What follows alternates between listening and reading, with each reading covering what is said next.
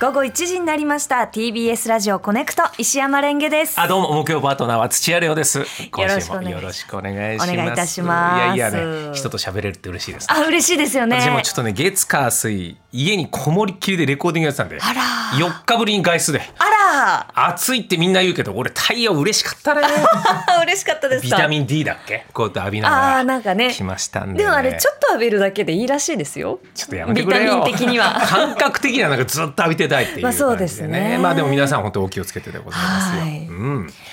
来たねもう木曜日だあっという間だねねえもう毎あっとい日う間大変だよねいやいや皆さんこれいやいやいやなんか急に褒めてもらってありがとうございますいえいえ毎週お疲れ様であすいよえいえこちらこそ、はいうんレオさんも毎週お疲れはい様何をおでっしすゃいますかよろしくお願いします、はいなんかこう先週の、うんえっと週末に最近あの新しい作品に作品、えっと参加をしていてうでん、、作品なのなんかあのの映像のああはいはいでなロケに行ってるって言ってたやつかそうなんですよそういうことかはいであのロケバスにうん乗って、その山道とかをこううん移動するんですけど、は私結構車に酔いやすくってい、ですねなんか言ってたねそそうんななんのです月よ曜日だっけはい、でなんかそのまあロケ先でちょっとお手洗いにじゃああの休憩取って入りましょうっていう時に、はいはい他の演者さんとかと一緒に、うんじゃあ行きましょうかって言ったらあの現場プロデューサーの方が「うんあすいません石山さんちょっとあそこのうん、うんトイレ、うんそこのこう外にあるトイレなんですけど、朝行ったら、うん女の人の声がしてうんなんか「おー!」みたいな、うんすごい怖かったんであそこちょっとやめた方がいいですよ」って言われたんですよ。え朝の明るい時にってこと朝のもう明るい時にでそのトイレ行ったらレンキさん夜いやえっともうその昼の時間であす昼の時間かでその朝行ったらうんなんかすごいやばいうん感じだったんでうん雰囲気がちょっと暗かったですよって言われて、うんなんあってちょっと私でそもこでようもう催したから行き行かないきゃだもんねどう、うんそう気づいたことがあって、うん私ロケバスでうん現場に行ってうん朝うん車酔いでうんおーってなってたんですよ。自分だったってこと 私だと思ってで「あのすいませんそれ私です」って言ったらあの現場プロデューサーの方が「ニコニコニコ!」ってして「あそうですか」みたいなすごいねそうなんですよ。あらら朝から朝からおどろおどろしい声を出しておたどろとおどろしい声を出してしまってでも普通は気づくよ人の声か どうかよっぽどそうちょっとそういう感じだったんだよそうなんです結構あのしっかりめに、うんあの車に酔ってしまって。んおーってなってた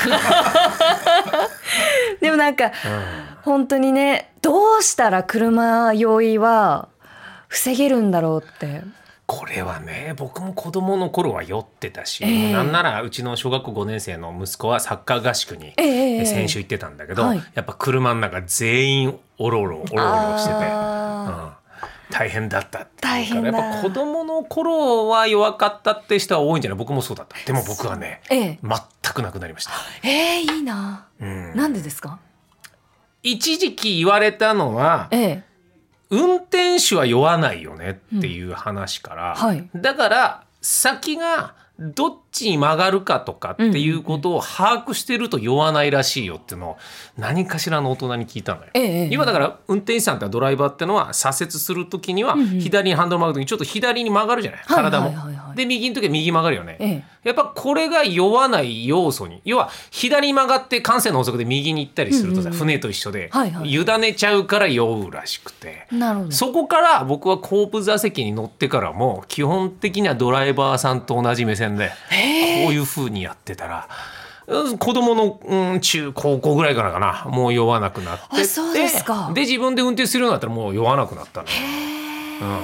うん、うん、あの言っときます自分調べですからああこれ大事ですね、はい、うんあの基本的に土屋レオ今後あの毎回言わない全部自分調べです 土屋のことはあのあくまでもきっかけで聞いてくださいねわかりましたこれを鵜呑みにすると全員に僕はあれなんで、はい全部土屋レオ調べです土屋レオそういう人生を歩んできたんで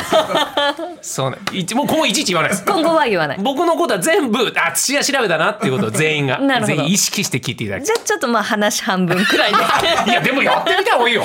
酔ったことだからそれで僕は酔わなくなったんだから私はもう、うん次回もうあの乗る日が分かってるので、はいはいはいあのコースをこう行くんだっていうのも分かったので、うんうんもう助手席に乗せていただいて、うんでそのドライバーさんがこうやってるのに合わせて揺れていくいやそういうことそういうてここととですよねですそういうことですなるほどはい G を感じながらそれにあがらってこういくとあらあらがってあらがってくる感じあ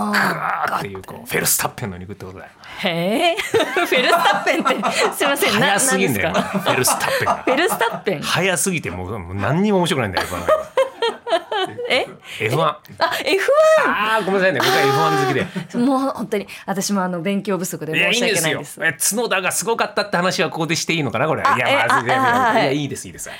いや、よかった。角田というのが。えーっとそれは日本人のドライバーの選手、ね F1 あ。そうそうそう。ただね、このさ。タイヤ交換ってのがあってね、はい F1 ってのはは、いはいええでそのタイヤ交換のタイミングで順位が入れ替わるのよ。うーんでそのアルファタウリっていうチームでやってんだけど、ええええそのアルファタウリのタイヤ交換がいまいちあんま良くない時があっあーて「よしもう今入ろう入ろう!」なんて言って早めに入ったらええな結果追い抜かされて本当は6位でだったのに10位になっちゃってあらなんか俺もそれ日曜日だったんだけど、ええこの月火水レコーディングしながら休憩中はずーっと角田のたらればばっか考えてた俺だったらこうしてたなみたいおな。タイヤもっとスッスッっていけばっていうそうそうそうそうそう俺ねたらればが抜けねえんだよ。たらればねタラレレコーディングにええタラレバが本当に邪魔あーずーっとあの時こうしたらよかったが消えない例えばどうどうですかタラレバたらればいやたらればすごい昔あったんですよ、うんあそこでああやって言っておけばとかああやってなんだろうこう人が来た時に、もうちょっと早くそのいい返しが思いつけばとかあるよねすっごいもうやっぱり考えてたんですけど最近はもう考えてもしょうがないっていうやのをべえ車酔いを脱したみたいに僕はそこの域に行きたいんだよねあーこれタラレバが過ぎて、まあ、ええ FC 東京の応援番組やってる時に、はいはいサッカーってゴールポストとかバーに当たるじゃない、うんうんあれってちょっとしたら入ってたわけじゃないまあそうですこれね全試合のゴールポストとバーに当たった回数をゴールとみなして新しい順位表を作った企画をテレビでやったことある。すごいたらればですねこれはね炎上した。必要あるかこの時間みたいな。確かに、うんな結構優勝争いしてた。タラレバは好きなんだいや好きなんだよ。でなんですねもこの時間は何にも意味をなさないことも分かってんだよ。で意味があるから、その考えるわけじゃないじゃないですか人は意味のあるなしで、そのなんかこう考えるとか行動するって、こううん全部意味に還元しちゃいけないなとは思うんですけど、うんでもねなんかたらればはやっぱり疲れませんいかつ気持いちつが。それに気づけていけたってその成長の過程を僕は参考にしたいんですけど。あの庵野もよこさんの、は漫画で、うえっと、カメレオンアーミーっていう作品集の中に、うんなんかちょっとこう、ちょっとタイトルを忘れちゃったんですけど、えっと、女優がいて、えっと、10代の時に、その学生3人の役で、え自分がトイレを行っている間に、なんかこう、ちょっとしたセリフを私の隣にいた子が読んだ。で、その隣にいた子は、なんかそれがきっかけでどんどん売れていったけい。れど、ああなるほど。主人公はずっと売れないでくすぶっている女優はいはいはいではいはいでまああることをきっかけにそのタイムスリップをするんですよ。うんでそこのセリフを言えたで結果はどう変わったかおうおうおうみたいな話なんですけど。それを読んでからやっぱりたらればとか言っててずっと過去にとらわれてちゃダメってちょっと笑い、まあ笑いが物理的に俺の方に飛んできた笑いの象徴がすみま せんす大谷のホームランぐらい来たよ大こっち変に失礼いたしましたあいやのすごいうんいやまあいいよいいよアルコールタオルをいやいいよいいよ使ってくださいいいですいいですいいです失礼しましたいやそれじゃあ結果それはそこに戻ってその主人公ははいうんあんまりいい人生じゃなかったっていうことだからってことだよね。なんかその結局自分で気づくんですよその主人公は、うんあのそうやってたらればにとらわれているんじゃなくて、まずもう今何するかが大事なんだなみたいなことを、まあ、そこまでこうすっきりとは言ってないですけど、うんまあでもそのい今日頑張ろうみたいなことを思うっていうような。でもそうやって言っちゃうとその庵野先生のすごくこういいところがもう丸抜けになっちゃってこんななんか教訓めいた話ではないんですがいやいやわかるいやそうそう漫そう画は素敵なんだろうなとそ。でもさその前はさそう思う前はさうええ自分の中のさ芸能生活というかさ、ええたらればでここでこうしてたら、今こうなってたなっていう最高のトップはどこら辺を描いてた、あなんかねその私10歳の時か11歳かな、うんぐらいの時にその大きい事務所に入って、でやってたんですけど、うんやっぱりそのどんどんどんどんし後から入ってきた自分より若い人とか、はいはい同じタイミングで入った人にこう抜かされまくって。はあもう抜かされ抜かされ抜かされで、うんえーっと十何年やってたので、無になりましたそこはたらればみたいなこと考えてもあーいやなるもほうどなんかしょうがないその人は人だし自分は自分だし、なんかそこでああそこでこうとかっていうのは